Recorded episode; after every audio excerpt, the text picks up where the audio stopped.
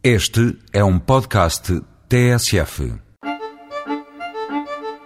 No meio do Oceano Atlântico, em terrenos vulcânicos e dependentes radicais, nasceu, com os primeiros colonos, um dos melhores vinhos do mundo, o vinho da Madeira.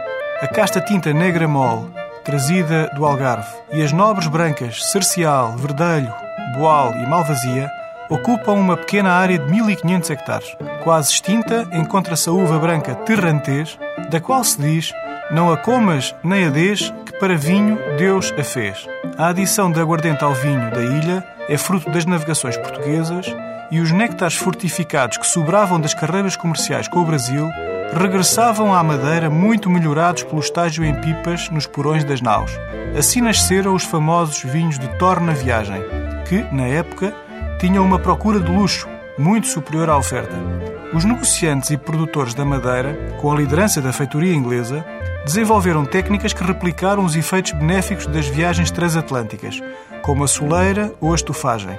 Este ano celebra-se o centenário da demarcação do vinho da Madeira, uma das peças fundamentais da sua modernidade, juntamente com a replantação das castas europeias tradicionais, substituindo as americanas resistentes à praga da filoxera e, mais recentemente, com a proibição da exportação de vinho da Madeira a granel.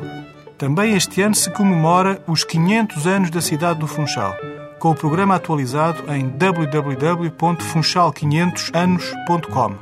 Portanto, em 2008, não deixe de programar uma visita à ilha e ao vinho da Madeira. No mínimo, compre ou recupere na sua garrafeira um bom madeira de uma casta nobre e de uma colheita única, ou então um néctar com indicação de idade no mínimo 10 anos, por exemplo, os Justinos 10 anos da casta Verdelho.